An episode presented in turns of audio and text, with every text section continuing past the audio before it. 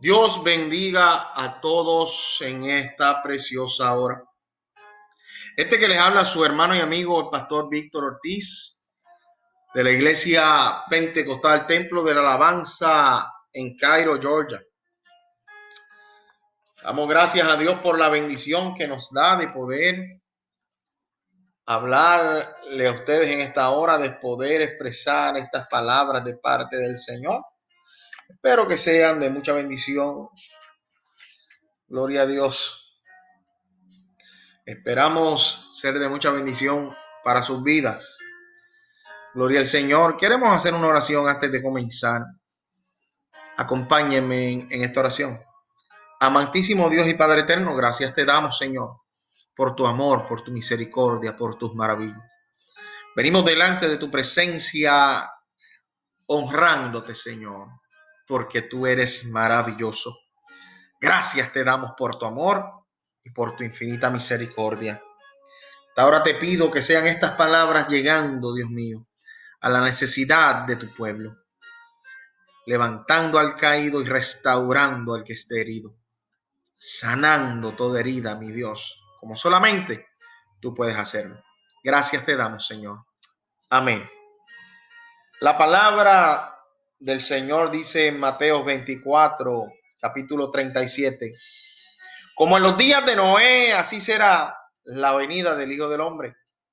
Porque como en los días antes del diluvio, estaban comiendo y bebiendo y casándose y dándose en casamiento, hasta el día en que Noé entró en el arca. Y los y no entendieron hasta que vino el diluvio y se lo llevó a todos. Así será también la venida del Hijo del Hombre. Estamos viviendo en tiempos finales, estamos viviendo en un tiempo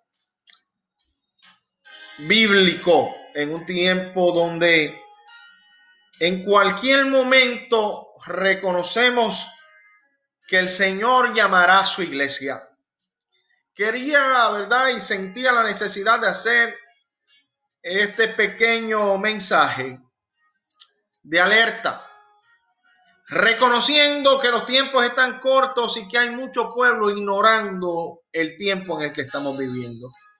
Viviendo en un tiempo donde tenemos que buscar el rostro del Señor más que nunca. Vivimos en un tiempo donde la iglesia tiene que estar gimiendo y humillada ante los pies del Señor.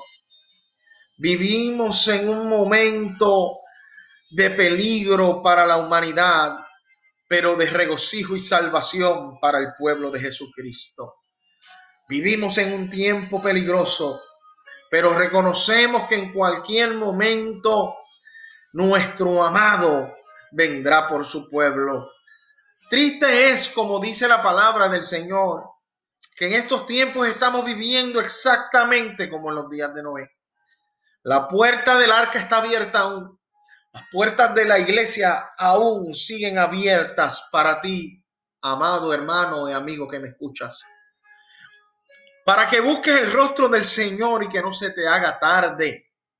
Porque va a llegar un día donde esa puerta se cerrará y no le encontrarás, dice la palabra del Señor, que en el libro de Lucas capítulo 17, que algunos dirán, o allí, y otros dirán, o allá, y no estará. Buscadlo ahora que, que verdad que se nos ha, eh, gloria al Señor, dado esta maravillosa oportunidad de servirle. Busquémosle ahora que tenemos la oportunidad. No vaya a ser que nos agarre demasiado tarde para encontrar nuestra salvación. Nuestro Señor Jesucristo está ahí con los brazos abiertos para perdonarte, para limpiarte, para ser una nueva criatura de ti, para sanarte en momento de dolor, para ser tu auxilio, para ser tu socorro. Dice el Salmo 27, ¿verdad? Es de mis favoritos, ¿verdad? Jehová es mi luz y mi salvación, ¿de quién temeré? Buscamos el momento, gloria al Señor, donde podamos, donde podamos adorar al Señor, Busquemos este momento donde nuestras almas puedan ser libres, donde podamos encontrar la libertad en Cristo Jesús. Porque dice su palabra que donde está el Espíritu de Dios, ahí hay libertad. Es el momento de adorar su nombre. Es momento de servirles. Es momento de servirle a nuestro Señor Jesucristo. Te invito en esta hora, a ti, amado amigo, que me puedas escuchar, a que levantes tus manos al cielo y te rindas ante los pies del Señor. Y repitas conmigo esta oración. Amado Jesús, vengo delante de ti. Me postro ante tu presencia, Señor. Me rindo ante tus pies, mi amado.